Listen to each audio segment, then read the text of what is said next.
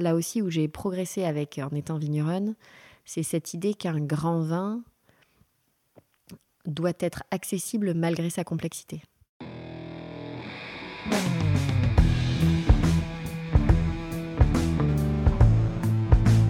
Le vin, le jaja, le pinard, le pif.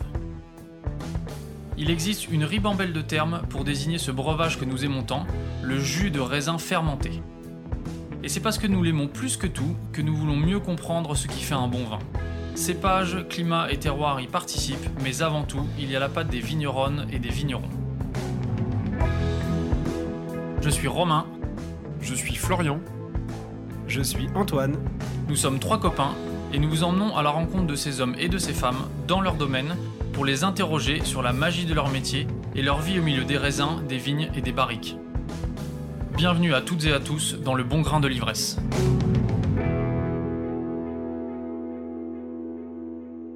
Bordeaux bouge plus que jamais, et notamment dans les terroirs les moins renommés.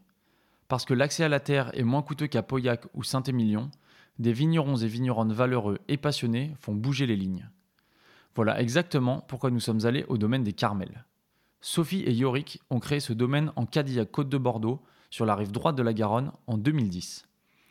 On dit qu'il faut 10 ans pour installer un domaine, trouver son style et se construire un réseau commercial solide. Alors nous avons fait un bilan de ces 10 grosses années avec Sophie. On a parlé pinard, terroir, style de vin et bien sûr de Bordeaux. Bonjour Sophie Lavaux. Bonjour Romain. Merci de nous accueillir à Langoiran, au domaine Les Carmels. On est ici en appellation euh, Cadillac Côte de Bordeaux, euh, une appellation qu'on n'a pas encore, euh, enfin une zone dans laquelle on a qu'on n'a pas encore exploré jusqu'à présent, donc on est content d'apporter un peu de nouveauté. Mhm. Est-ce que tu peux commencer par te présenter, s'il te plaît? Bien sûr, avec plaisir. Donc je m'appelle Sophie. On a pris le domaine en 2010 avec Yorick, donc mon conjoint. c'est un domaine qu'on a, qu'on a choisi, finalement, c'est assez étrange parce que c'est pas commun dans le, dans le schéma bordelais, ou du moins ça l'était encore moins, on va dire, en 2010, sans doute un peu plus aujourd'hui, de choisir ses terres. Parce que généralement, on hérite de terres dans le monde agricole classique. Et nous, on a eu cette chance, je pense, en fait, de choisir là où on voulait s'installer. Euh, Vous faisiez quoi avant? Avant, on, on travaillait dans le domaine du vin. Euh, on évoluait dans le domaine du vin, production et commerce. Toi, tu as fait des études dans le, dans le milieu du vin Pour travailler spécifiquement dans ce milieu-là? Ouais, ouais, tout à fait. J'ai fait une plus, on va dire, une. Je fais des études généralistes et une spécialisation technico-commerciale dans le domaine du vin. Et Yorick?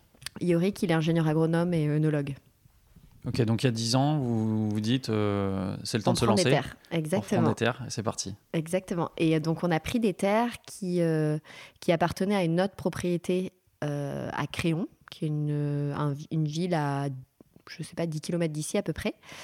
Et il se trouve que cet anglais, toujours intéressant le pragmatisme anglais, cet anglais dans les années 90, il avait fait, euh, il me semble qu'il tirait sa richesse d'une société, enfin on s'en fiche, d'informatique en Angleterre. Et bref, il avait pas mal d'argent à, à, sa disposition et il s'est dit, je vais aller voir le laboratoire œnologique de Créon, lui demander d'où viennent les meilleures analyses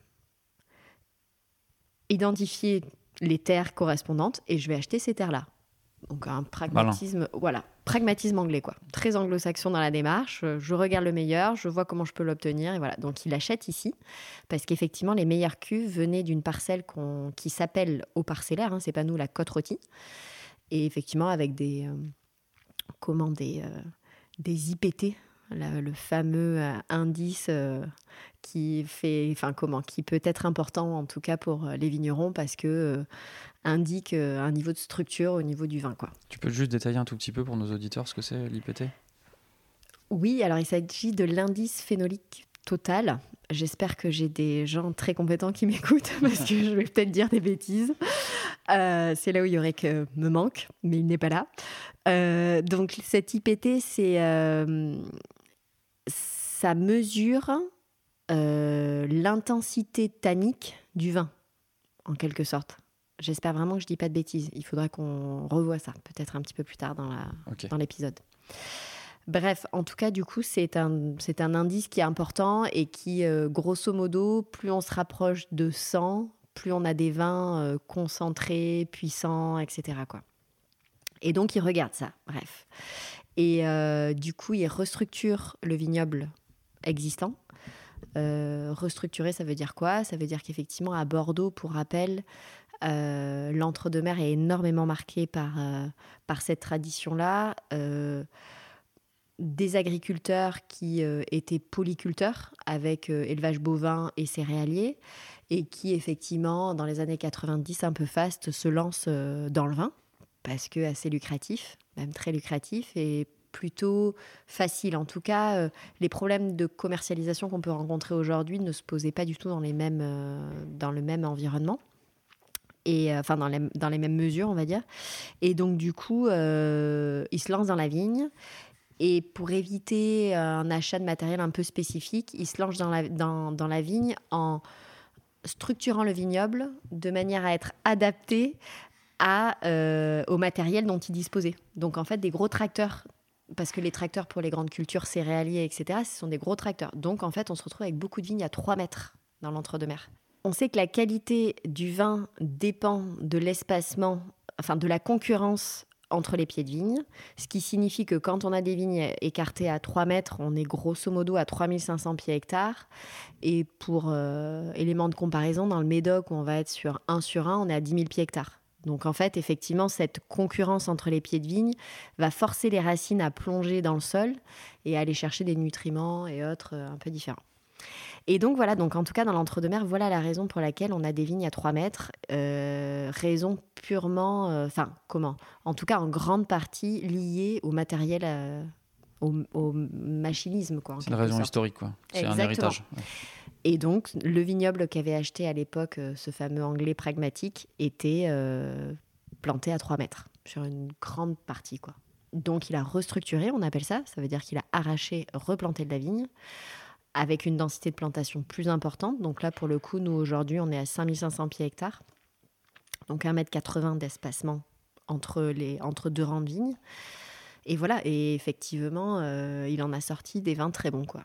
Et donc, on a identifié, nous aussi, ce terroir comme étant bon. Et c'est comme ça qu'on a été, euh, qu'on est arrivé euh, au Carmel, avec une deuxième raison, qui est que euh, il n'y avait pas de pierre. C'était que de la terre. Et là aussi, d'un point de vue budget, en fait, ça correspondait bien à nos... Enfin, ça nous arrangeait bien parce que dès l'instant où il y a de la pierre, que ce soit un château, ce qu'on appelle château, ou maison girondine ou autre, ça devient tout de suite beaucoup plus cher, quoi. Donc, on a acheté de la terre agricole. Ça, c'est important. Est-ce que c'était le seul endroit de la région bordelaise que vous scrutiez ou même est-ce qu'il y avait d'autres régions viticoles qui étaient dans votre euh, Alors, euh, le choix, euh, le choix s'est fait euh, par entonnoir, c'est-à-dire que nécessairement, on a très vite évacué des régions comme bah, nord, rive droite de la, de la Dordogne et rive gauche de la Garonne, parce que inaccessible pour le coup d'un point de vue foncier, quoi. Ça, c'est sûr. Euh, les côtes de Bordeaux. Donc, pour rappel, c'est une appellation qui, en 2010, l'année où on, a, où on s'est lancé dans le vin, a, fusionné en quelque sorte toutes les côtes de Bordeaux en créant donc euh, finalement l'union des côtes de Bordeaux et l'AOP Côte de Bordeaux, tout court.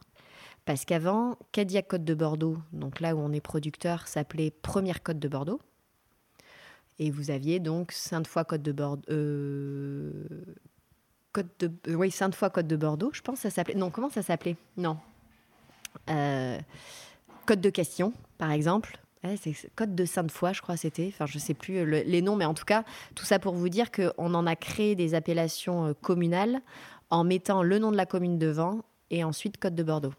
Donc, l'Union des Côtes de Bordeaux, qui a été créée en 2010, où donc en, unissant finalement toutes les régions viticoles correspondant aux Côtes de Bordeaux, sauf Côte de Bourg, qui reste Côte de Bourg. Mais effectivement, on a l'union de Blaye Côte de Bordeaux, Castillon Côte de Bordeaux, Sainte-Foy Côte de Bordeaux, Franc Côte de Bordeaux et Cadillac Côte de Bordeaux. Je pense que j'en oublie pas. Donc il y a 10 ans, vous vous installez dans cette région pour deux raisons, parce qu'il y a un super terroir et parce qu'aussi financièrement c'est euh, encore un coin accessible. Du coup. Exactement. Exactement. Euh, à titre informatif, en 2010, un hectare de vigne en Cadillac Côte de Bordeaux, on est autour de 20 000 euros. Et maintenant qui est... On est peut-être plus autour de 15 000, Ah, ça a baissé? bien sûr. Qu'est-ce qui fait que ça a baissé? Ça a baissé parce que euh, on est dans une situation de surproduction à Bordeaux, où on produit plus de vin que, que n'en veut le marché. Euh, et ce, euh, très vrai, euh, non, mais sur toutes les AOP, en fait, j'ai envie de dire à Bordeaux, sauf bien évidemment les grands crus classés. Mais oui, on est dans cette situation-là. Et donc, cette situation-là entraîne nécessairement un dépérissement. En tout cas, une, un état des vignes de moins en moins bon. Euh, donc, une dévalorisation, un matériel végétal de moins en moins entretenu, des parcelles qui sont euh, abandonnées parce qu'en fait, personne euh, n'est là pour les entretenir et, ne veut les entretenir parce qu'en fait, c'est pas assez rentable au final. C'était quand même un pari osé du coup de se lancer en 2010 puisque la situation à Bordeaux elle était déjà pas étincelante on va dire. Vous venez en plus dans une appellation qui est pas non plus parmi les plus prestigieuses. Pourquoi vous êtes lancé? C'était quoi l'envie euh, au départ? C'était un projet de vie. Avant toute chose, c'est un projet de vie, c'est euh, habiter au milieu des vignes, c'est euh, la possibilité de pouvoir développer à l'infini tout ce que l'on veut finalement, parce que je pense que dans l'agricole, la chose qui est, qui est évidente, c'est que la seule limite, c'est votre capacité à travailler, quoi. Dès l'instant où ça, c'est pas un problème et que vous êtes prêt à travailler beaucoup, euh, vous pouvez développer toutes les cultures que vous voulez à peu de choses près. Enfin, je veux dire, bien évidemment, une histoire de terroir, d'irrigation. Enfin, je passe tout, bien sûr, plein de détails techniques très importants. Mais ceci étant dit, ça reste. euh, je pense que la- l'atout numéro un, c'est de pas avoir peur de travailler, quoi. Et dans ces cas-là, on est capable de développer un peu ce qu'on veut, quoi. Et vous c'était votre cas Vous n'aviez pas du tout peur de travailler? Ouais, je pense qu'on avait, ouais, on a, on n'avait pas peur, on n'a toujours pas peur. Où est-ce que vous avez fait vos classes? Parce que lancer un domaine, euh, enfin créer un domaine, ça se fait pas. euh, Enfin, il y en a qui le font, mais ça va souvent dans le mur. De- Ça peut être un rêve. euh. Vous, j'ai pas l'impression que vous allez dans le mur aujourd'hui. Où est-ce que vous avez appris avant de, créer les Carmels? C'est une bonne question et je pense qu'en fait peut-être que un élément de réponse est que c'est toujours le cas aujourd'hui. C'est-à-dire qu'effectivement on euh, on continue à faire nos classes en parallèle de, du domaine quoi. Et je pense que ça c'est un élément de réponse à peut-être aujourd'hui euh, pourquoi ça fonctionne quoi. Donc effectivement à côté on a Yorick toujours travaillé dans la production. Euh, à l'opposé, je pense, du modèle des Carmels à chaque fois, c'est-à-dire sur des grosses structures, grosses de par la taille de vignes exploitées. Et, et voilà, du coup, donc, euh, il, a, il a toujours travaillé dans le négoce, en fait, finalement, à Bordeaux. Toujours dans le Bordelais? Exactement, ouais, tout à fait. Et moi, euh, effectivement, avec euh, des expériences sur la partie commerciale diverses et variées depuis 15 ans, quoi. Donc, ouais. Donc vous êtes venu ici pour deux raisons le prix du foncier et le terroir. En dehors de l'IPT dont tu nous as parlé tout à l'heure, là, pourquoi c'est un super terroir ici? Est-ce que tu peux nous le décrire et nous en parler? Donc c'est un grand terroir ici pour euh, une question, on va dire, euh, de relief. Donc effectivement, on est sur un... En fait, le, domaine à 70% est sur un mamelon, fait le tour d'un mamelon euh, argileux. Qui dit mamelon dit pente, donc dit bon drainage, et puis des expositions diverses et très qualitatives. Ensuite, euh, on a une roche-mère calcaire qui est affleurante en fait à certains endroits. Donc là aussi, au niveau de, comment, de, de ses caractéristiques, les racines vont aller chercher ce qu'il faut dedans. Ensuite, on a de la grave en surface, notamment sur la parcelle de la côte rôtie. Et enfin, on a un terroir très argileux. Et l'argile, Yorick dit, je crois qu'on a genre 4 ou 5 types d'argile. On a de la bleue, de la verte, de la rouge, de la blanche. Donc c'est vraiment des argiles très diverses qui vont... En fait, l'argile, pourquoi c'est intéressant pour la vigne? Parce que quand elle est jeune, effectivement, elle va avoir euh, du mal à s'implanter. Enfin, en tout cas, ça va être un sacré challenge pour elle. Mais une fois qu'elle est implantée, elle risque plus rien. Parce que, effectivement, on a des, des argiles qui vont, euh, qui vont retenir de l'eau à certains moments. mais jamais trop, qui vont permettre à la vigne de, de ne pas trop stresser en, cas de grosse chaleur. Et inversement, euh, quand il fait très très froid, on est quand même sur des choses avec une capacité de, enfin comment de, j'ai le mot inerte qui vient, mais disons que ça, ça, permet une certaine inertie en fait, qui fait que ça descend pas non plus trop trop froid. Et les graves, pourquoi c'est intéressant pour la vigne? Pourquoi c'est intéressant pour la vigne? Parce que les graves, c'est des petits cailloux. Alors euh, oui, blanc, beige, enfin on a un peu toutes ces couleurs sable là un peu.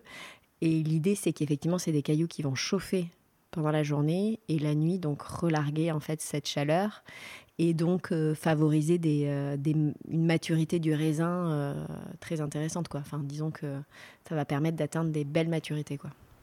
Tu nous as dit que quand vous êtes lancé il y a 10 ans, c'était un projet de vie et que quand on a la capacité de travail, on peut faire ce qu'on veut en agriculture. Qu'est-ce que vous aviez envie de faire euh, il y a 10 ans? Alors, juste, je, modère juste pour euh, les auditeurs, pour pas qu'ils se disent non, mais ça va, celle-là. En agriculture, en tout cas, je pense qu'effectivement, le, travail est clé. Quoi. Après, euh, qu'on arrive à faire ce qu'on veut, on a, on a quelques, quelques points qu'on ne maîtrise pas du tout, mais en tout cas, le travail permet beaucoup. Et donc, en tout cas, quand on s'est installé, effectivement, lieu de vie, euh, et c'était vraiment euh, cette idée de produire quelque chose.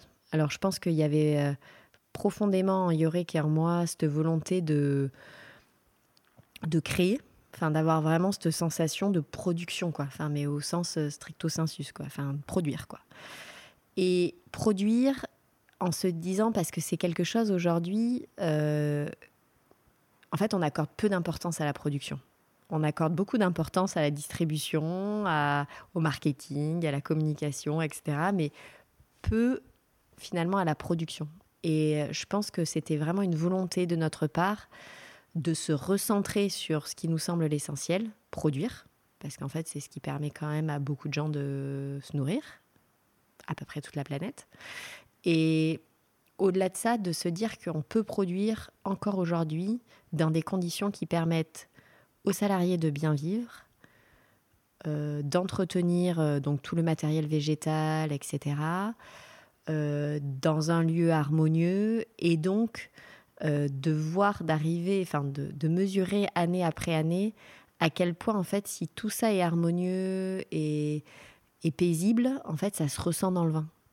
Enfin, vraiment, on arrive à des, à des produits où finalement, je pense que plus on avance et plus euh, le consommateur est sensible au, au, vin, enfin en tout cas au vin et en général aux produits qui sont qui sont euh, qui sont faits dans des bonnes conditions quoi, en quelque sorte quoi.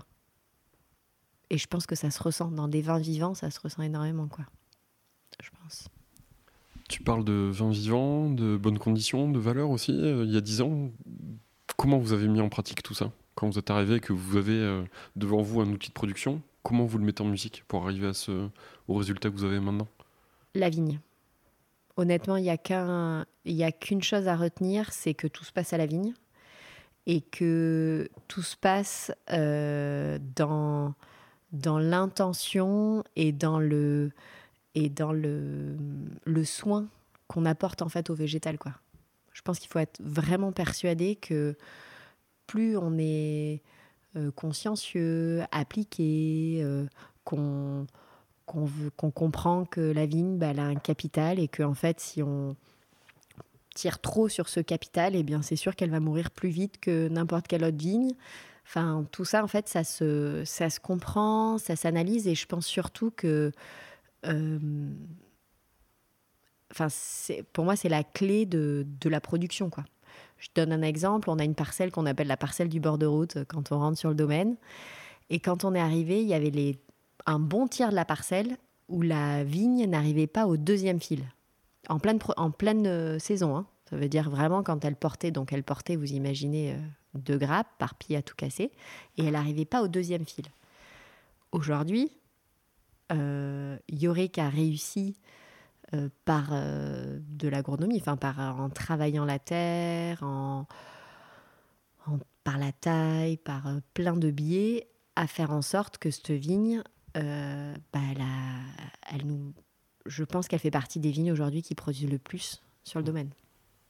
C'est un sujet qu'on entend beaucoup au travers des épisodes qu'on a déjà fait, euh, l'intention. Comment vous faites pour mettre le curseur suffisamment haut euh, sur ce sujet-là Alors que tu nous as dit tout à l'heure que vous aviez aussi une activité euh, professionnelle en parallèle. Est-ce que c'est possible? J'imagine que oui. Est-ce que ça crée aussi la, frustration de ne pas pouvoir mettre toute l'intention que vous y, souhaiteriez?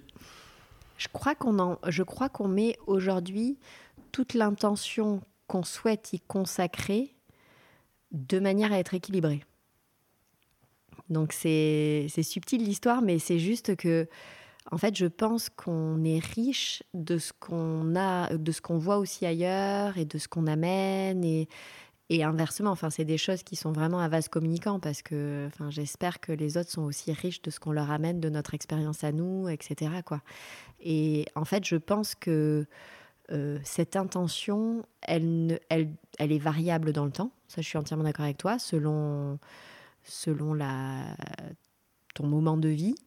Et je pense qu'en fait, euh, je m'imagine, par exemple, pour, euh, pour donner un exemple, depuis toujours, je m'imagine à la retraite avec beaucoup, beaucoup plus de temps sur le domaine, pour ne pas dire la totalité de mon temps finalement. Et avec cette capacité de me dire, OK, on a créé tous les endroits euh, idéaux sur le domaine pour pouvoir passer une matinée à désherber des, fraisiers, euh, une autre à aller euh, plier de la vigne, euh, une autre à aller chercher des truffes, etc. C'est-à-dire avec cette idée de, pluralité.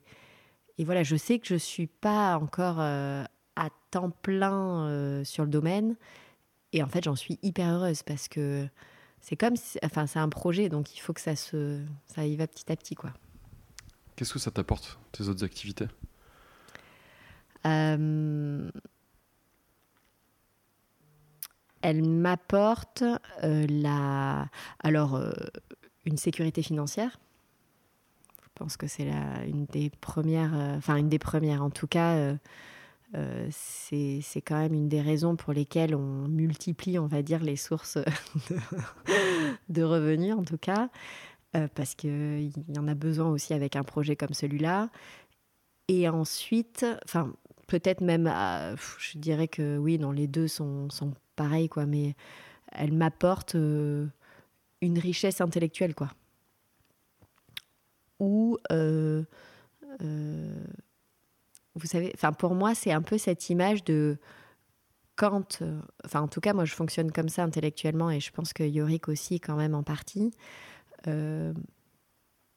En fait, tu arrives très facilement à traiter les choses quand tu ne te concentres pas trop dessus, quoi. Quand c'est plus une conséquence heureuse plutôt que voilà, parce qu'en fait, je pense que quand on quand on se concentre trop sur quelque chose, on peut y voir plein de problèmes, on peut y voir plein de difficultés, alors que quand euh, on le regarde euh, comme un petit peu d'un œil, même si en fait ça fait vraiment partie de notre quotidien et euh, et on fait, enfin c'est, enfin c'est notre raison d'être quoi. Mais euh, en tout cas, c'est moins. Je trouve qu'on on nourrit moins d'anxiété, en fait. En tout cas, c'est une manière de prendre la chose. hein. Dans quel état étaient la vigne et les sols quand vous êtes arrivé ici? La vigne était plutôt en bon état. Une vigne euh, 15 ans. Donc, plutôt, euh, on est vraiment sur euh, des. On commence à atteindre des paliers vraiment sympas d'optimum de production. En revanche, euh, de manière assez classique, euh, la- les vignes étaient conduites en conventionnel, donc désherbées, et pas forcément de travail du sol, si je me rappelle bien, même pas du tout. Donc effectivement, avec ce, ce besoin de vie, quoi, de vie du sol, ça c'est clair, Et vous avez tout de suite euh, basculé dans un autre mode de production? Tout de suite. Dès l'instant où on a pris le domaine, on est passé en bio. Ouais, ouais, tout, la totalité. Donc vous avez fait la, vous êtes rentré en conversion, Oui. trois ans de conversion, ça? Exactement. Donc vous êtes 10, certifié depuis? 11, 12 et 13. On est certifié en premier 13. millésime. Exactement. Ok. Tu nous as dit qu'il y avait des vignes de 15 ans, mais quand on passe le petit panneau euh, des Carmels, euh, à gauche et à droite, il y a des vignes qui ont l'air euh, nettement plus âgées que ça, Ouais, il y a avec des... des. troncs un peu plus, Alors, tu as raison. euh, plus gros? Et aussi, on a planté. Enfin, on a arraché et replanté. Donc, euh, oui. Je dirais qu'en moyenne d'âge, mais je pense qu'en moyenne d'âge, on est toujours à. Parce qu'il y a 15 ans, il y a 10 ans. Donc, ça fait 25 aujourd'hui. Donc, euh, ouais, ça correspond à peu près à ça. Et après, on a des, on a des nouvelles plantations. hein. Enfin, on a replanté en 2015 euh, du Merlot, Cabernet Sauvignon. Et là, on a planté en 2018 du Malbec, qui est en production maintenant. Donc, euh, ça s'entretient. hein. Enfin, c'est toujours pareil. Il n'y a rien de. C'est pas figé, quoi. Pourquoi vous avez choisi de planter du Malbec? Qu'est-ce que vous vouliez? Pourquoi le Malbec? Parce que le Malbec, c'est un cépage qui euh, euh, répond très bien aux fortes chaleurs, euh, qui est abondant, qui produit. Le Malbec, ça produit quoi. Enfin, c'est des gros raisins, des grosses grappes, etc. Qui est moins sensible au milieu que le fameux Merlot de Bordeaux. Et du coup, ça nous plaisait bien tout ça. Puis d'un point de vue aromatique, ça fait du, ça, ça nous, enfin, ça nous plaît, ouais. Le Merlot, c'est l'essentiel de votre encépagement. Enfin, c'est la majorité de votre encépagement aujourd'hui? Alors, honnête, je vais utiliser un mot, euh, mais on est là pour dire ce qu'on pense. hein. Euh, malheureusement, oui. Euh, J'allais te demander ce que t'aimais dans le Merlot, mais c'est mal parti, on dirait. malheureusement, oui, parce qu'en fait, c'est. Alors, attention, je vais distinguer deux choses. Je vais distinguer l'approche agronomique de l'approche aromatique, on va dire.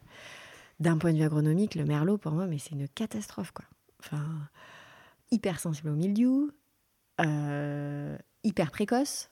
Donc, ici, euh, l'humidité, c'est Ah, terrible. mais le mildiou, ne pas oublier, j'aime bien dire ça parce que, je sais pas, par exemple, on prend l'Alsace, mais c'est incroyable, l'Alsace, en pluvio annuel, ils sont à, à aller entre 200 et 300 mm par an.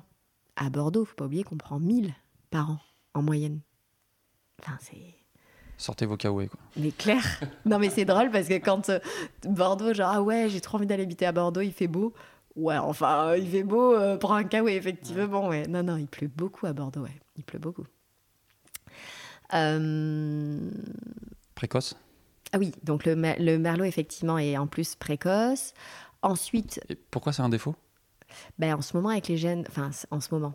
Ah oui, c'est débourrement précoce. Donc, euh, Exactement, c'est ça que je veux euh, dire. Les gels printaniers, euh, c'est quand même euh, Donc un le- sacré euh, sujet à Bordeaux. Le ouais. débourrement, c'est le bourgeon qui, qui sort. Et le Exactement. problème avec les gels printaniers, c'est que si ça sort trop tôt, le bourgeon gèle et en fait, ça, ça fait disparaître une partie de la, de la récolte. Il y a les grappes qui ne poussent pas, enfin, les, les cèpes et les grappes qui ne, qui ne. Enfin, les bois et les grappes qui ne poussent pas. Quoi. Exactement, voire de récolte.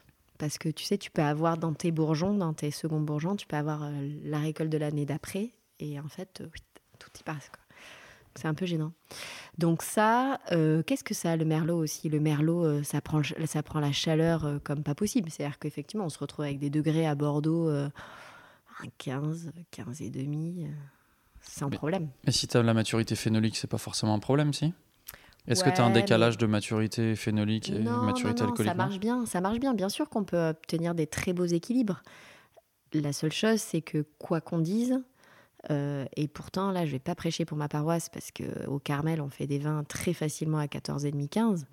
Mais euh, bah, peut-être parce que je vieillis, mais aussi, mais plus j'avance et plus la logique de se dire qu'un vin à 12,5, 13,5, bah, t'en bois deux bouteilles, quoi. T'en bois pas qu'une, quoi. Alors, je, je, je pensais pas parler de ça, mais là, Ouais. tu me lances sur un sujet euh, qui me travaille depuis, euh, depuis quelques temps. On va sortir un petit peu de, la production et ainsi de suite. Dans le milieu du vin, dans, les professionnels du vin, j'entends beaucoup parler de fraîcheur, de, euh, de euh, gens qui regrettent le fait qu'on ait plus de vin euh, à 12,5, euh, 13 degrés. Pourtant, moi, quand je suis avec mes amis qui sont pas dans qui sont pas dans le milieu, je les vois souvent acheter du Vacaras, du Kéran. euh, ils aiment les côtes du Rhône qui sont à 14, 14,5, 15 degrés, 15,5 des fois. J'ai l'impression qu'il y a parfois un décalage entre les professionnels du vin et le consommateur euh, moyen ou lambda, je sais pas comment, comment, comment l'appeler, quoi. Tu sais qui a l'air ils de aiment moins s'inquiéter par, euh, par ces vins-là. Ouais, je voudrais tu savoir ce que tu comprends en penses. pourquoi Tu comprends pourquoi l'alcool est un... Mm, Je veux ton avis en tout cas. À mon sens, hein, euh, peut-être que je me trompe, mais je pense que l'alcool, euh, il faut pas oublier que ça, d'un point de vue texture et euh, goût, enfin, c'est- un peu ce qu'on peut appeler la sucrosité, quoi. Et en fait, ça amène ça au vin, et donc ça les rend vachement plus faciles d'accès, quoi. D'accord? La seule chose, moi, je, le- je parle vraiment d'un point de vue euh, purement confort. C'est-à-dire que c'est juste que quand tu bois 3 verres à 15 et versus 3 verres à 12 et demi, ben, quoi qu'on dise, t'es moins bourré. T'as un peu plus mal tête.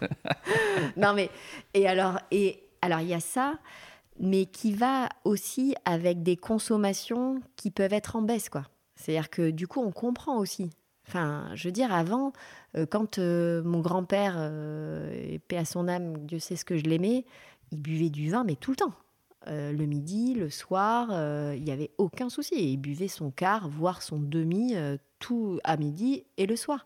Mais parce que c'était un vin qui titrait à 10 et demi, qu'il allait chercher en cubi, je ne sais plus où, et c'était réglé, quoi. Et en fait, je pense que ce degré d'alcool va aussi peut jouer contre en fait une, un niveau de consommation sympa, quoi je veux dire, euh, encore une fois, de quantité. Hein. Je parle, euh, là, c'est la vigneronne qui veut vendre du vin qui parle. c'est ça qui est important. quoi. Un peu sur le même veine, un sujet pareil sur lequel j'aimerais bien avoir ton avis, c'est... Euh, Attends, excuse-moi Florian, juste un truc qui est hyper important, c'est que tu as parlé de fraîcheur. Et la fraîcheur, à mon sens, n'a rien à voir avec l'alcool. Hein. La fraîcheur est en lien avec l'acidité. Ok? Et c'est... Et... Non, mais ce que je veux dire, c'est que c'est, ton, ton degré d'alcool peut être élevé si effectivement tu as ton triptyque euh, alcool, euh, tanin, euh, acidité qui est bon. Bien évidemment, nous, on fait des vins à 15, je pense que tu les dégustes, t'as pas l'impression. Mais encore une fois, c'est juste qu'à la consommation, je suis certaine que tu as l'impression au bout d'un moment. c'est ça, excuse-moi. Justement, tu m'amènes sur la question sur laquelle je voulais avoir, sur laquelle je voulais avoir ton avis, pardon. Comment tu gères le paradoxe entre toi, en tant que consommatrice et productrice, vouloir avoir des vins qui titrent assez peu et travailler, tu nous as dit, tu nous as parlé tout à l'heure d'une parcelle qui s'appelle la côte rôtie, on comprend assez bien pourquoi. Et travailler donc un terroir qui a tendance naturellement, surtout avec les dernières années, à produire des vins qui titrent très facilement à 14, 14,5. Eh bien, du coup, euh, c'est le gros challenge euh, de notre métier et qui le rend aussi complètement passionnant. C'est d'arriver à trouver des réponses agronomiques à ça. Ça passe par quoi? Ça passe par euh, des racines qui s'enfoncent plus profondément. ça passe par des changements de cépage. ça passe par des tailles différentes. Ça passe par l'utilisation de tisanes, purins, etc., qui vont retarder certains, euh, comment, euh, certains cycles euh, végétatifs de la vigne. Ça passe par tout ça, quoi. Et c'est un vrai challenge. Pour nous, c'est vraiment ce qu'on cherche à faire en, toute honnêteté. La seule chose, c'est que, et c'est là où le temps agricole me fascine aussi, c'est que le temps agricole fait que je ne sais pas si c'est nous qui le verrons ou nos enfants, quoi ou les personnes qui reprendront, parce que je ne sais pas si nos enfants reprendront. Quoi. Donc, euh, est-ce que le temps que tout ça se mette en place, que voilà, c'est pas évident, quoi. Si je me fais l'avocat du diable, est-ce que c'est pas un terroir à vin puissant justement ici? Alors, encore une fois, la puissance ne veut pas dire un degré élevé. C'est bien ça tout le challenge. C'est que bien évidemment qu'on continuera à faire des vins structurés avec, euh, avec, un, avec de la profondeur. Hmm. Tu vois? Mais ça, c'est. Enfin, pour moi, l'alcool n'est pas forcément nécessaire à ce que ce soit puissant. Tu vois? C'est vraiment un. Euh, ouais, c'est subtil, mais pour moi, l'alcool ne n'est pas nécessaire à la, à la puissance, euh, à, ce à, à, dire qu'un vin est puissant. Et je pense que, tu vois, Puissant, pour moi, ça me fait toujours penser aux vins bodybuildés bordelais euh, qui ont été pas mal décriés, quoi. Et j'irais plutôt sur profond, quoi, en fait. Ok. Je voudrais qu'on parle un peu de l'appellation ici de Cadillac. Comme je l'ai déjà dit, c'est une appellation qui est pas sur le devant de la scène, à Bordeaux. Euh, comment ça se fait? Comment ça se fait qu'on parle pas plus des terroirs de Cadillac, que les vins se vendent pas mieux ou ont pas une notoriété plus importante? Alors, euh, premier point, on reprend ce qu'on s'est déjà dit. Je pense que le changement de nom en 2010 a finalement fait très mal. Ce terroir, qui était identifié en première côte de Bordeaux, devient Cadillac Côte de Bordeaux. Et donc, du coup, ça, j'en rigole encore parce que c'est ça se vit et en même temps, euh, c'est comme ça, quoi. Mais quand on s'est lancé, du coup, moi, j'arrivais, je disais oui, bonjour, donc euh, un vin, un Cadillac Côte de Bordeaux, quoi. Ah, un liquoreux Eh non, Pas du tout. Un vin rouge. donc, effectivement, vous imaginez qu'on vient de loin. Enfin, parce que nécessairement, le Cadillac est aussi connu pour euh, son liquoreux.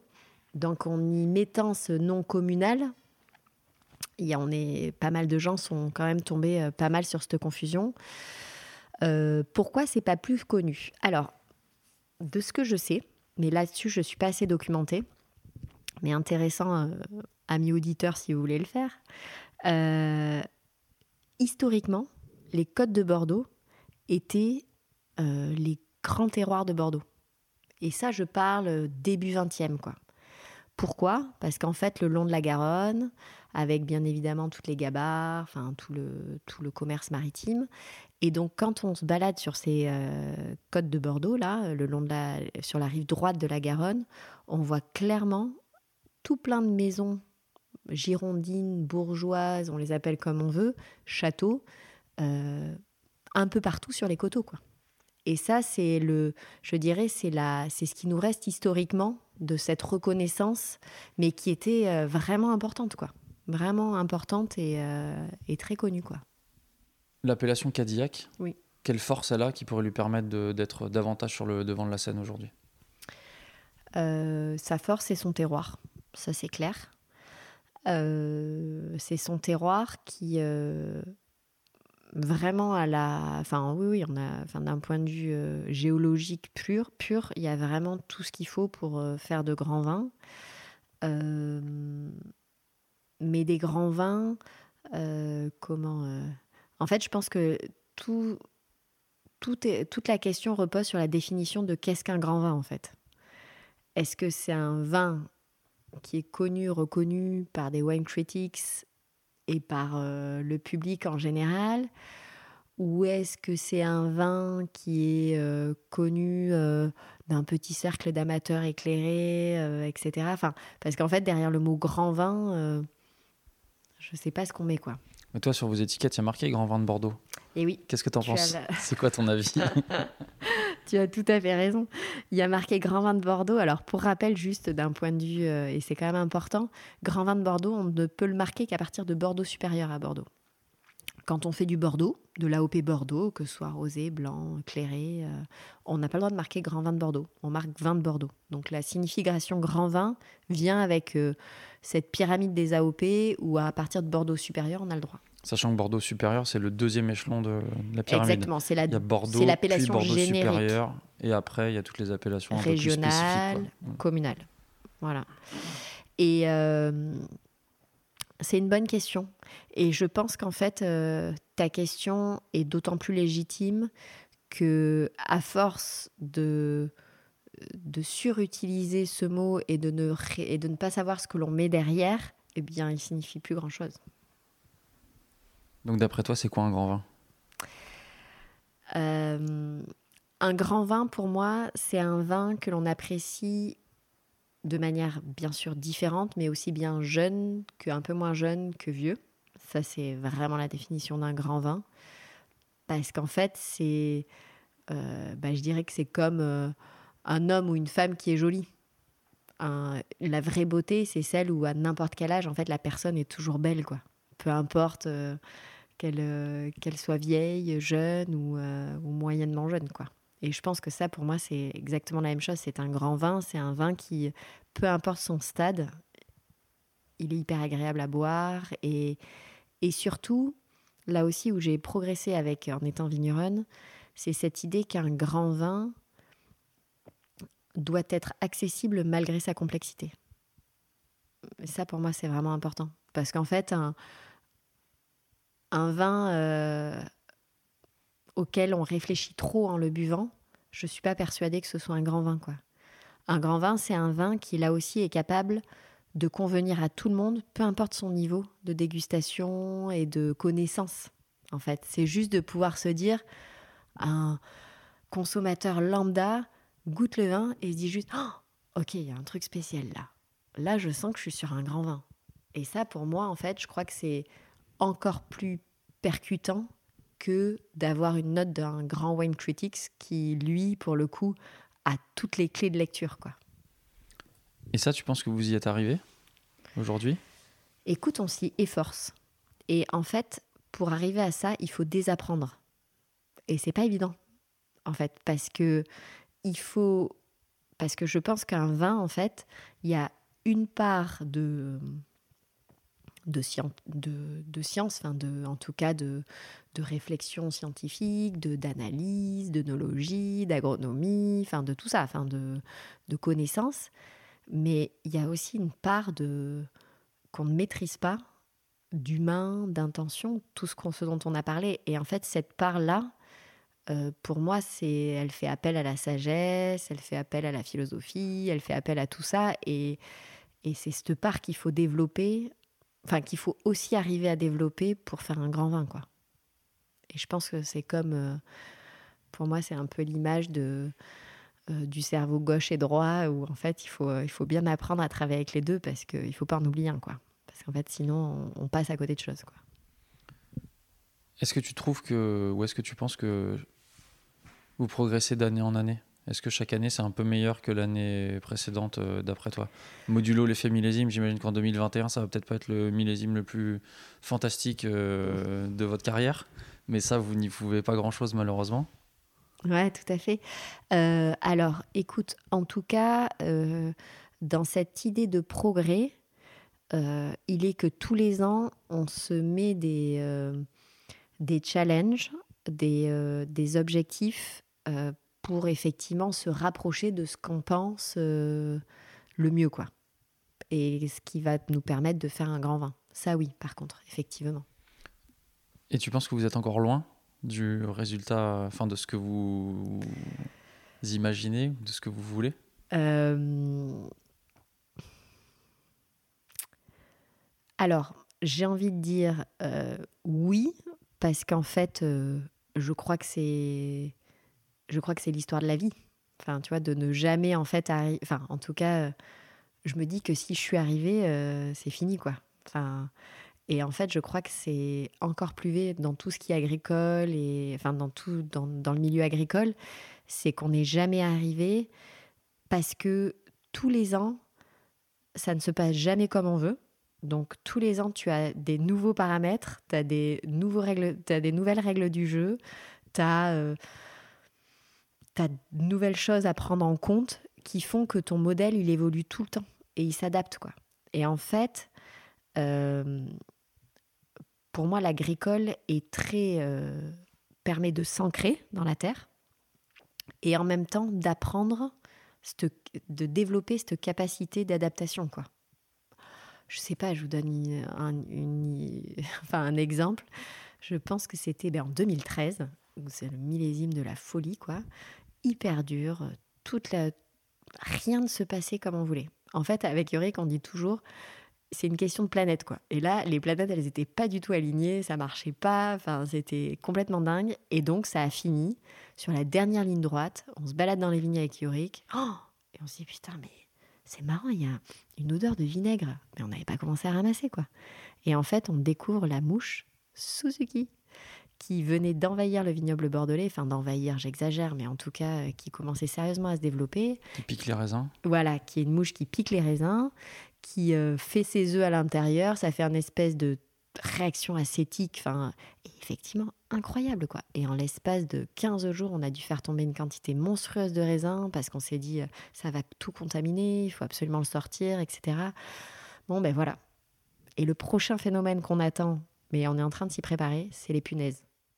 À suivre. Il y en avait sur le plan de travail quand on est arrivé là. Ah oui, non mais c'est ça. Et c'est quoi le problème des punaises? On ne sait pas. Ça fait deux ans où euh, elles se démultiplient, mais incroyable quoi. Et donc, euh, conséquence, ben, on a peur des goûts euh, toujours pareils dans le vin quoi. Enfin, parce que quand on, enfin, je veux dire, on a tous écrasé une punaise, ça sent pas très bon. Le côté végétal, bien connu. Faudrait planter du sauvignon peut-être. Non, je suis mauvaise langue avec le sauvignon. Mais... Justement, là, tu nous parles de 2013, mais quand tu goûtes aujourd'hui euh, des 2010, 2011, 2012, enfin, bref, les premières années, comment tu les trouves tes vins, vos vins? Euh, En fait, ils sont fidèles à ce qu'on était à cette époque-là. Donc, euh, effectivement, je les trouve pas forcément en ligne avec ce qu'on veut aujourd'hui, mais je les trouve fidèles avec ce qu'on leur a impulsé dans ces années de production. Et en tout cas, je suis fière de leur évolution. On revient sur cette idée de grand vin, un vin qui vieillit et qui est bon, jeune, vieux, etc. Ben, pour le coup, oui, quand on ouvre un 10, 11, 12 aujourd'hui, on se dit c'est tellement dommage qu'on n'en ait plus à vendre parce qu'en fait, c'est cela qu'il faudrait boire. quoi. Mais bon, ça, c'est d'autres problématiques. c'est des problématiques financières et d'espace qui sont pas évidentes à gérer, quoi. Ouais, ça c'est. Enfin, je fais juste un commentaire là. Euh, quand on discute avec des vignerons, euh, enfin, y a, ou, en tout cas, les, consommateurs, il faut avoir souvent l'image d'Épinal qui est euh, l'élevage, euh, les vignerons font ce qu'ils veulent, euh, ils ont la place et ainsi de suite. Il y a plein de décisions qui sont prises par les vignerons qui sont de la contrainte de place, de la contrainte euh, économique. Il faut vendre, on a besoin d'argent et parfois bah, les vins, on aimerait les garder 5 ou 10 ans et en fait, il faut les, faut les vendre au bout de 2 ans tout simplement parce que bah, c'est une entreprise et il faut que, il faut que ça tourne. Quoi. Exactement. Et ça, ça fait partie de nos, de nos objectifs à suivre. Rendez-vous dans 10 ans. Mais euh, c'est de se dire que la, cuvée Les Vendanges, qui est notre cuvée euh, qui est faite pour être conservée, pour être gardée, c'est d'arriver à, la libérer sur le marché quand elle est à son optimum de dégustation. Parce que plus personne ne stocke aujourd'hui. Et en fait, dans cette logique de. Euh, comment de, de, dont on parlait tout à l'heure, de faire des, des vins respectueux de, plein de choses, on aimerait aussi amener ce service finalement au consommateur final qui est de libérer des vins euh, prêts à boire. Quoi. Et là, c'est quel millésime en ce moment qui goûte bien sur les vendanges? Bah, euh, Un 12 par exemple goûte très bien. Un, 12 goûte très bien, mais le 12, on n'en a plus depuis euh, fin 2015. Justement, là, tu enfin, on touche un petit peu au commercial là. Euh,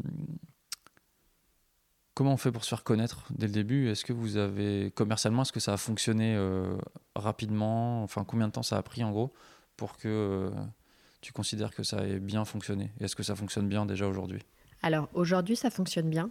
Vous faites combien de bouteilles par an? On fait 20 000 bouteilles par an. Ok.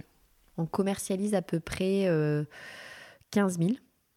Et aujourd'hui, ça fonctionne bien je considère que ça fonctionne bien parce qu'en fait, euh, on, a, on a atteint cette, euh, comment, ce, pool de clients qui permet d'une année sur l'autre de se dire Ok, je sais que j'ai au moins mes 10 000 premières bouteilles qui sont vendues et donc je suis capable de produire un petit peu plus, etc. Mais ça, ça nous a pris euh, beaucoup de temps parce que commercialement, ça prend beaucoup de temps. Et ça passe par, des, par un savant mélange de, euh, de rareté, de, euh, de, de, disponibilité, de relations. De...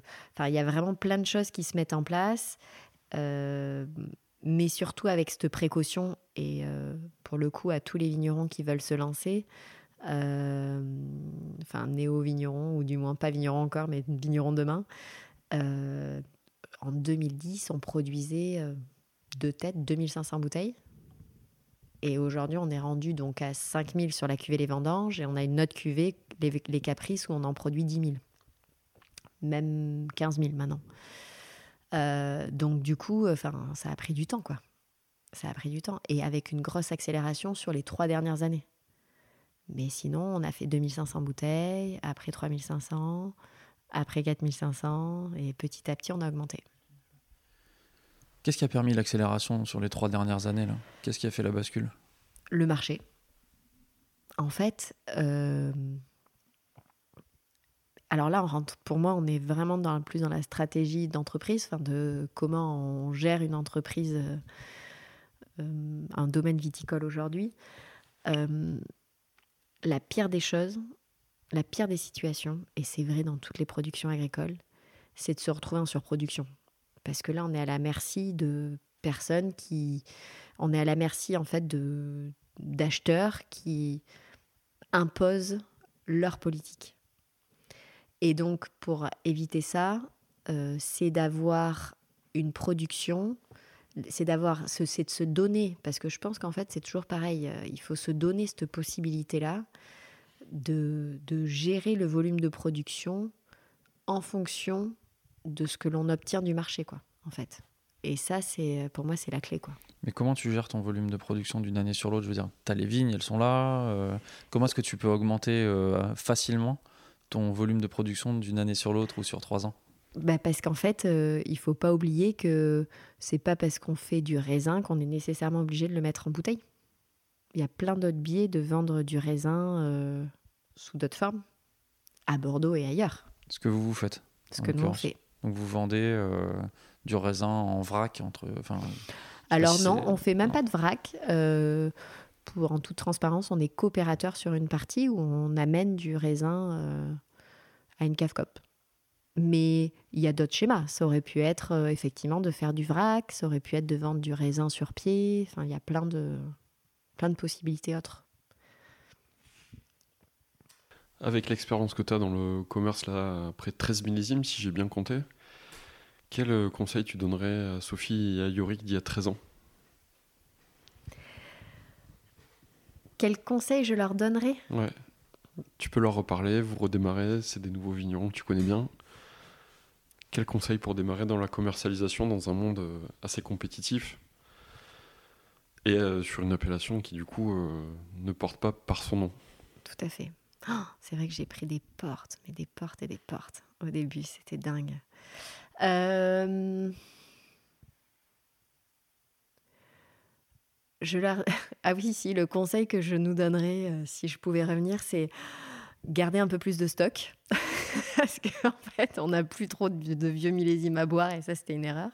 Parce qu'en fait, quand on commence, puis 2500 bouteilles, donc euh, du 2010, ben, je sais pas, on avait dû mettre peut-être 120 bouteilles de côté, quoi. Mais en fait, 120 bouteilles pour constituer une, une bibliothèque, de, enfin, une, une réserve, euh, enfin, l'histoire d'un domaine, en fait, c'est trop peu, quoi. Alors, il y, a deux options. Soit on, boit trop, c'est possible, soit on n'en avait pas assez. Mais je pense qu'on n'en avait pas assez, quand même. Donc, je, ne- je nous dirais, n'ayez pas peur, c'est pas parce que vous vendez pas tout que c'est grave, quoi. Mais, mais ça, en fait, je pouvais pas le savoir. Comment t'as réagi aux portes que tu t'es prises, justement? Oh, c'était dur. hein. C'était vraiment dur. hein. Parce qu'en fait, quand, euh, quand on critique son vin, enfin, quand quelqu'un critique euh, le vin qu'on produit, on a vraiment la sensation de se faire attaquer personnellement. Tu parles de critiques plutôt négatives, là, Ah, j'imagine. mais bien Ouais. sûr, bien sûr. Et, euh, et voilà, et ça, c'est, et ça, c'est, ouais, c'est pas facile à gérer. Et, et puis avec cette peur, quoi, de se dire, Ah, mais on s'est trompé, en fait, ça va jamais marcher, euh, on n'y arrivera pas, euh, etc. Quoi. Et donc, euh, bah, je crois que là, euh, là, c'est pour le coup un rôle de commercial pur et dur qui est, bah, il faut continuer, continuer, continuer. Et la persévérance paye. c'est quoi la pire critique qu'on t'ait faite sur vos vins Oh ah, ça, c'était terrible. Je me rappellerai, je me rappellerai et ça a énormément influencé notre, notre position là-dessus. Donc, on a dit agriculture biologique, encore une fois, nous, c'est pas. euh, pas un positionnement marketing, c'est une philosophie. Enfin, on vit comme ça à la maison. Enfin, c'est notre ADN quoi en fait. Et donc du coup, on était en bio, mais en même temps aussi fiers parce qu'il y a des gros challenges à relever, etc. Et euh, je me rappelle, j'arrive dans une cave euh, en banlieue bordelaise où on était distribué avec la cuvée Les Vendanges. Donc, on n'avait que cette cuvée à l'époque. Puis, je, toujours un petit peu euh, par monts et par vaux, du coup, un peu à la en précipité, quoi. J'arrive, je m'installe, et là, il y a un monsieur qui arrive de suite et qui déguste. Et il dit Waouh, c'est hyper bon et tout. euh.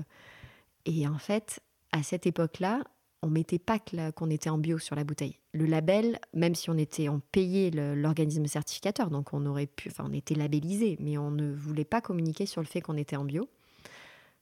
Vous dirai après pourquoi éventuellement. Et du coup, euh, le monsieur, je lui dis, oh, puis en plus c'est en bio. Et là, il me regarde, il me fait, ah, ah, il me fait, ouais, je, sentais qu'il y avait un petit truc euh, que j'arrivais pas. Et là, je le regarde. J'étais, je pense que c'était une période où j'étais fatiguée, je faisais plein de trucs, puis je venais à cette animation avec plein de bonnes intentions, et là, je me dis, mais non, mais on peut pas avoir cette vision-là, quoi. C'est, Enfin, je trouvais ça hyper raciste en fait. Comme je me disais, c'est parce que je t'ai dit que c'était bio que tu m'as dit ça, alors que tu l'avais pas dit au début. Du coup, j'étais vraiment en colère dans ma tête. Hein. Je lui je lui ai pas dit, mais ouais. Du coup, tu nous tends la perche pour la prochaine question. Qu'est-ce qui vous a convaincu de le mettre, le logo? Euh, le marché, toujours pareil. Alors, notre, notre marché de prédilection et historique et euh, de cœur, j'ai envie de dire, c'est Paris. Et euh, du coup, on ne le mettait pas au début. Puis un jour, euh, j'ai des euh, cavistes qui m'ont appelé. Enfin, d'ailleurs, c'était marrant parce que c'était assez euh, tir groupé. Enfin, je l'ai vu de plusieurs voix. Ils m'ont dit, Sophie, là maintenant, ça suffit plus de le dire. Les gens, ils veulent la preuve. C'était en quelle année? 2015. C'était pour le millésime 2015, donc 2017. Et ils m'ont dit là, Sophie, on a vraiment les clients maintenant, ils veulent la preuve que c'est en bio. Donc il faut que tu mettes le label. Et donc voilà, on l'a intégré. Donc le bio, c'était en 2010. Ouais. Euh, là, vous êtes dans une autre démarche maintenant. Il y a la charte euh, 20 méthodes nature affichée dans le bureau. Ouais. Euh, pourquoi vous avez décidé de vous lancer dans cette euh, démarche et de suivre euh, le cahier des charges de cette association et Mhm. maintenant label reconnu par euh, la répression des fraudes? Ouais, tout à fait. Euh, Parce que euh, je suis quelqu'un un peu psychorigide sur euh, qu'est-ce qu'on met derrière les mots. Et en fait, j'étais très. Enfin, là aussi, je suis euh, abusée. Enfin, je suis désabusée par ce qu'on met derrière le mot vin nature. Un vin nature, en fait, c'est pas. euh, ça. Maintenant, effectivement, il y a ce cahier des charges. Et j'étais tellement contente qu'ils le mettent en place pour qu'enfin on sache ce que c'est qu'un vin nature que je me suis dit que c'était une bonne idée qu'on y adhère pour les soutenir. Et puis en plus, ça correspondait aussi à, certains développements à un développement de gamme qu'on voulait faire euh, sur le domaine. Euh, donc voilà, c'est pour ça. Qu'est-ce qui te dérangeait avant Avant qu'il y ait cette euh, cahier des charges? C'est toujours pareil en fait. euh, et là, je sais que je vais pas me faire forcément que des amis, mais euh, c'est comme quand on est en bio et qu'on dit oui, non mais je suis en bio, mais je veux pas être certifié. Moi, j'ai aucun problème contre ça, à part que je pense qu'on est fondamentalement tous humains et qu'en fait, si on n'a pas de, de contraintes euh, et un regard extérieur qui vient de nous dire oui, euh, bah oui, ok, c'est bon, c'est bien respecté. Je mets au défi n'importe qui de respecter ce cahier des charges sans craquer. Parce qu'en fait, il a la possibilité, quoi. Parce qu'en fait, quand on a une pression euh, externe, qui est la météo, qui nous fait oh, dire, mais non, mais en fait, là, si je mettais un, produit euh, phytosanitaire autre que ceux autorisés en bio, je perdrais, je suis sûre de pas perdre ma récolte, puis c'est qu'un, c'est pas grand-chose. Mais en fait, euh, le cahier des charges, ça sert à ça, quoi. Et je pense qu'un cahier des charges, en fait, euh, c'est un côté coercitif, c'est-à-dire qu'effectivement, c'est ré- c'est réducteur, quoi. Ça permet de savoir qu'est-ce qu'on a le droit de faire et quand ce qu'on n'a pas le droit de faire. Et en fait, euh, ben, je pense que c'est important, en fait, de reconnaître l'intérêt de ces cahiers des charges. Et euh, les vins nature, c'était tout le problème, où effectivement, un vin nature, dans la tête des gens de manière euh, très naturelle, hein, de la même manière que sur les produits, euh, sur les produits agroalimentaires, quand il y a écrit sans résidus de pesticides ou, ou des choses comme ça, où on se dit ah ben c'est bio. Mais non, enfin, c'est pas bio. C'est pas parce que c'était un vin nature avant que c'était bio. Alors que maintenant, avec le cahier des charges qui a été mis en place, on sait que c'est un vin bio qui est ramassé manuel, qui n'a aucun intrant et qui peut avoir un peu de soufre, soit de manière naturelle par le biais des levures, soit ajouté euh, moins de 10, moins de 30. Point barre. Je veux dire, c'est clair. Et moi, j'aime bien que les choses soient claires pour pas qu'il y ait tromperie du consommateur. Tu te souviens de la première fois que tu as bu un vin nature? Ouais. C'était quand et c'était quoi? Alors, je me rappelle pas, puis je ne nommerai pas parce que je vais pas être gentille. Donc. Mais ouais, c'était à Paris. C'était à Paris et oh, je trouvais ça dingue. Parce qu'en fait, euh, c'est toujours pareil, quoi. Là aussi, ça fait partie des traits un peu de, de, fin, de l'ADN au Carmel, qui est euh, les défauts, quoi. C'est tout un sujet, ça aussi, quoi.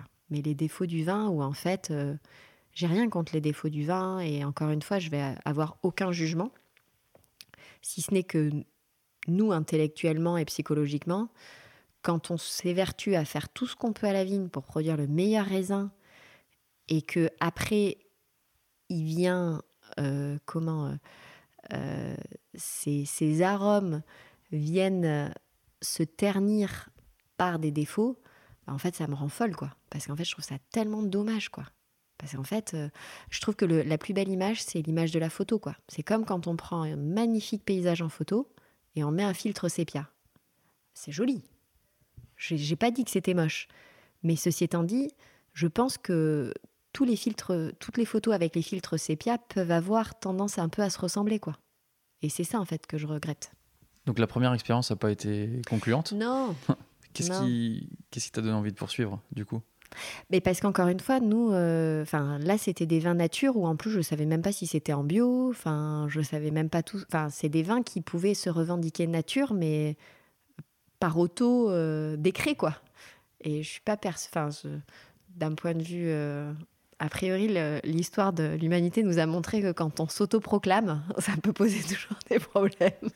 Est-ce que tu te souviens du premier qui t'a vraiment plu ou d'un en particulier qui t'a mis une claque? Hum, Un ou dix, hein, tu peux y aller. Alors, à- au risque de dire une bêtise, parce que c'est peut-être pas un vin nature, euh, on est d'accord qu'en Beaujolais, Marcel Lapierre, Ouais, ça fait, ça C'est fait un nature. partie des On peut- précurseurs. on peut parler ouais. d'un. Ouais, ok. Je bah, pense, ouais. clairement, c'est que- ouais, c'est un très très beau souvenir pour moi, ça. Je sais plus le millésime, je suis nulle là-dessus, j'ai pas de mémoire, mais c'était un très beau souvenir. Qu'est-ce qui t'avait plu? En fait, ce qui me plaît dans, ces vins, alors euh, nature, vivant, euh, je sais pas comment on peut les appeler, euh, euh, c'est l'honnêteté en fait que je le côté cristallin, limpide, ou en plus, je dis pas ce que. Je, veux vraiment pas être mal comprise. J'ai pas dit que je n'aimais pas la. J'aime la variabilité dans les vins. Mais ça veut pas dire qu'il y a des défauts. J'aime la variabilité. Et je pense qu'en fait, ça, je trouve ça. Enfin, j'ai senti ça, quoi. J'ai senti ce côté où, bah là, en fait, j'étais au bon j'étais à la bonne heure, au bon moment, au bon endroit, et je buvais ce vin, quoi. Et qui, en plus, euh, du coup, résonnait totalement, quoi. Et ça, je pense que c'est important. Après, c'est difficile à décrire. hein. Ça paraît un peu ésotérique, tout ça, mais ça me fait beaucoup de sens. Et le fait de se lancer dans cette labellisation là du vin méthode nature, c'est pourquoi? C'est c'est quelque chose de philosophique. Vous vous êtes attaché à la philosophie de production qu'il y a autour de, des vins nature, ou alors cette, euh, cette production c'est un moyen pour euh, avoir euh, un vin qui a une allure, un goût, un style qui vous plaît, ou les deux? Alors, comme j'ai déjà dit, vraiment, dans le, la, la première des choses, c'est on produit un vin méthode nature parce qu'on veut encourager et surtout euh, euh, clarifier le marché sur qu'est-ce qu'un vin nature. Donc déjà, c'est vraiment notre première, enfin pour moi, c'est la première raison. Et la deuxième, c'est un challenge technolo- euh, technique, technologique, technique, qui est que aujourd'hui au Carmel, là aussi, je vais. certaines personnes ne le savent pas, ou penser le savoir, ou mal le savoir. Mais en fait, on, est, on utilise des levures sèches actives. Donc, on n'utilise pas de levure indigène. Levure du commerce donc. Exactement. Des levures qu'on peut acheter dans le commerce. Et donc, là, avec, la, avec cette euh, méthode nature, c'était de se dire OK, on commence à de mieux en mieux maîtriser notre milieu, tout, enfin, le terroir. euh, ça commence à, on commence à être assis là-dessus. Donc, nouveau challenge les levures indigènes. Les levures indigènes, c'est un sujet sur lequel euh, des gens sont assez crispés. Mm. Euh, Il y a toute cette idée du terroir euh, associé aux levures indigènes. Pourquoi est-ce que vous, vous avez commencé par utiliser des levures du commerce? Et est-ce que vous en êtes satisfait aujourd'hui? Encore une fois, et je pense que vous commencez à me connaître maintenant, je pense qu'il faut revenir en fait à la base, quoi, pour comprendre en fait pourquoi ce débat est un non-débat. En fait, et euh, en fait, les levures, euh, c'est un micro-organisme, un champignon qui est, qui est présent partout dans la nature. Ça, c'est une certitude. Qu'est-ce que sont les levures du commerce? Les levures du commerce, c'est des levures en fait, co- comment ça s'est passé? De manière très simple, on a fait fermenter des cuves. On s'est rendu compte que ces cuves, elles donnaient euh, plutôt du bon vin. Puis, on a reproduit l'expérience, toujours le cas. Donc, on s'est dit, waouh, celles-là, elles ont l'air mouse costaud, bien comme il faut. Alors ça veut dire quoi du bon vin? Ça veut dire qu'en gros, c'est des levures qui vont arriver à manger tous les sucres en faisant, en, en mettant en place des précurseurs aromatiques sympas et sans déviation. En fait, grosso modo, c'est ça qu'on demande à une levure qui bosse bien. Alors là, je précurseur aromatique, je pense que déjà, je sais certains euh, au bout du fil qui doivent avoir les poils mais complètement hérissés. Mais oui, quoi qu'on dise, les levures, en tant que micro-organismes, vont mettre en place des précurseurs aromatiques qui vont être différents euh, selon qui elles sont. Ça, c'est clair. Mais ceci étant dit, ces précurseurs aromatiques ne vont concerner le vin que sur les arômes primaires, qui vont rester pendant trois mois, quatre mois, actifs vraiment, parce qu'après on va passer sur des arômes qui vont évoluer, etc. Donc encore une fois, tout est relatif, quoi. Donc bref, donc ces levures, on les a isolées parce qu'on s'est dit waouh, elles fonctionnent bien, quoi. Mais isolées, ça veut dire quoi? Ça veut dire qu'en fait, on les a euh, dupliquées, on les a récupérées, séchées et mis en sachet, quoi. Jusque-là, le procédé, il n'est pas trop euh, sorti quand même. Enfin, je veux dire, il fait pas appel à des procédés chimiques de ouf. Enfin, il, est, reste sur quelque chose de, je trouve, relativement logique et naturel, quoi, en fait, au final, quoi. Les levures indigènes, effectivement, ce sont des levures qui sont partout.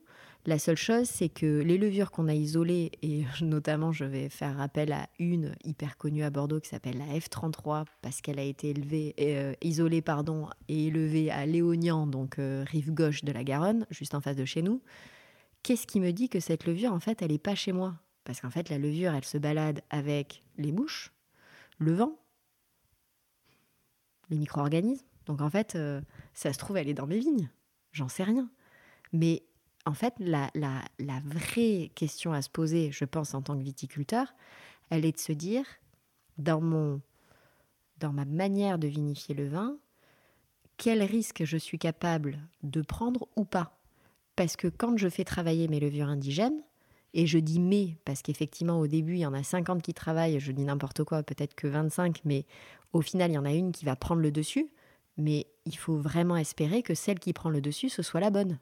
Parce que sinon, encore une fois, ça va avoir des conséquences sur le vin qui sont quand même assez importantes. quoi. D'autant plus que quand on a des arrêts fermentaires avec des levures indigènes, qu'est-ce qu'on fait?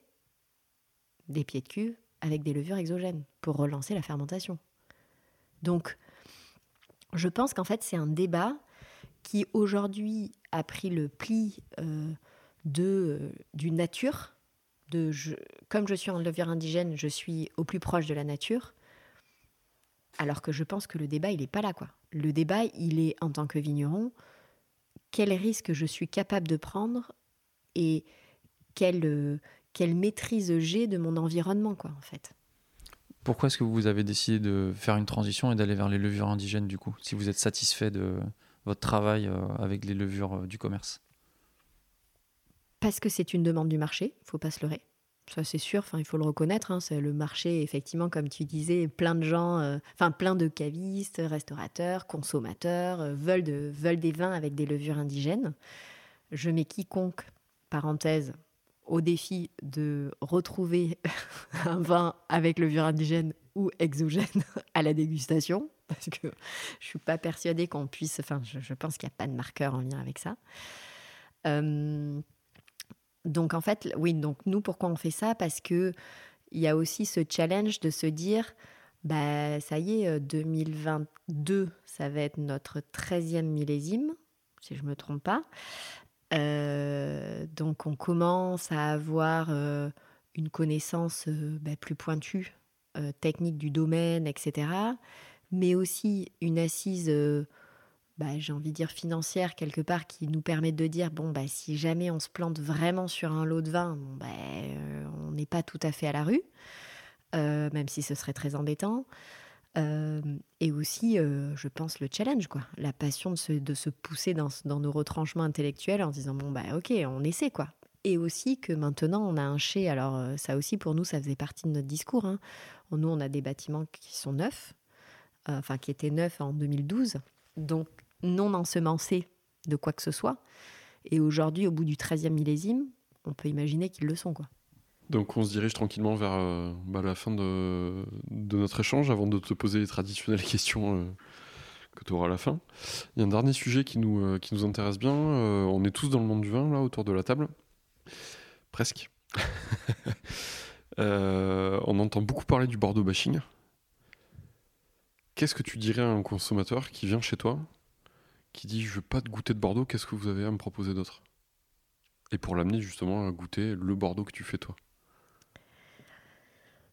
Euh, le Bordeaux bashing, c'est aussi, encore une fois, une vue de l'esprit, quoi. C'est-à-dire que, alors, une vue de l'esprit, je, euh, m'explique. Ça a de réelles conséquences. Enfin, la conséquence marché est que Bordeaux est en surproduction, ça c'est clair. Mais euh, je ne sais pas euh, de l'œuf de la poule, quoi. Ou de la poule de l'œuf, quoi.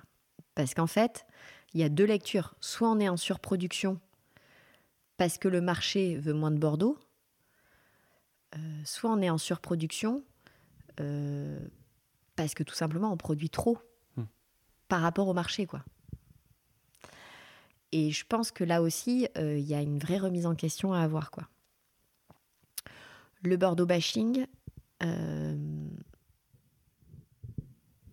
il est, euh, il est toujours en lien avec cette idée de. euh, c'est toujours facile de taper sur les gros, quand même, parce que c'est normal et puis c'est tentant et puis voilà et puis en plus surtout quand il y a une certaine réussite etc c'est normal et du coup pour moi il est aussi très réducteur quoi c'est à dire que c'est de la même manière c'est le même débat que sur les levures indigènes bah, en fait je trouve ça hyper raciste le, le Bordeaux bashing quoi parce que en fait c'est de dire de mettre tout le monde dans le même panier alors c'est vrai, hein, on est le plus gros vignoble d'AOP de France, euh, on est gigantesque, on est un mastodonte. Mais ceci étant dit, euh, on est un mastodonte avec une énorme diversité. Et que, effectivement, on a eu plein de, on a eu plein de biais où, euh, malheureusement, on a laissé rentrer euh, des personnes à charge, enfin, des, des gens qui ont fait en tout cas des sujets très à charge sur le Bordelais et qui ont marqué les, esprits.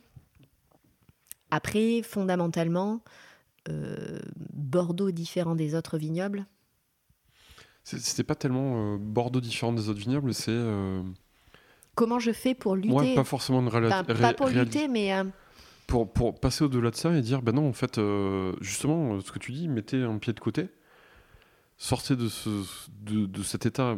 Moi, c'est ce que je constate quand même, c'est que la part des vins de Bordeaux euh, diminue un peu dans les, sur les cartes de restaurants ou chez Bien les sûr. cavistes. bien sûr. Beaucoup de particuliers me disent tout sauf du Bordeaux. Et j'entends pas ça de tout sauf la Loire, tout sauf l'Alsa- l'Alsace, même si l'Alsace, on envoie une bouteille par an à Bordeaux. Mais ça, je l'entends que de Bordeaux. Alors, c'est ma, ma toute petite expérience. C'est comment tu fais pour, euh, pour amener ces gens-là à se reposer la question de remettre Bordeaux sur la table, sur leur table de dégustation, j'entends.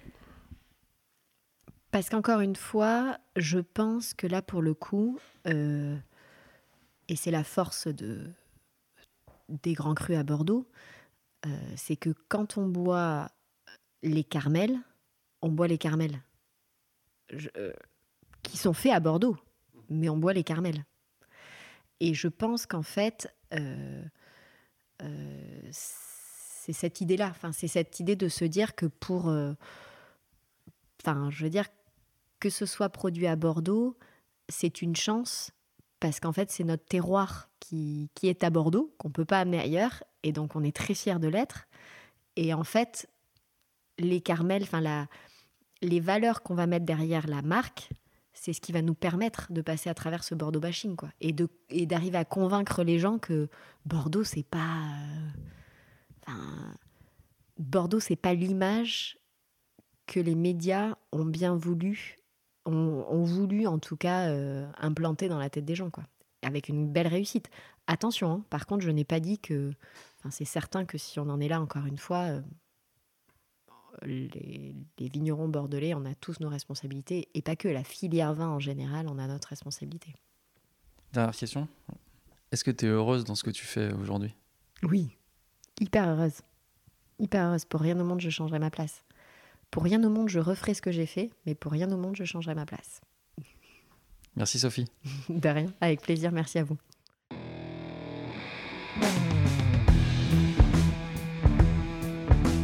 Chers auditeurs, chères auditrices, vous voilà maintenant tous capables de placer l'Anguaran et l'appellation Cadillac sur une carte. Et ça n'est pas rien, mais ça n'est pas suffisant. Il va maintenant vous falloir goûter pour vous faire votre propre idée et pour vérifier que nous ne vous avons pas menti. Ça bouge à Bordeaux. Merci à toutes et à tous pour votre fidélité et votre soutien actif en étoiles, commentaires et dons sur notre page Tipeee tipeee.com slash le bon grain de l'ivresse. C'est pour vous et grâce à vous que nous faisons tout ça, alors merci. À la réalisation aujourd'hui, Antoine Sica, Florian Nunez et moi-même, Romain Becker. Merci à Manu pour la post-production, à Emmanuel Doré pour le générique original et à Léna Mazulu pour les graphismes. On se retrouve très vite pour de nouvelles aventures viticoles. D'ici là, éclatez-vous et buvez bon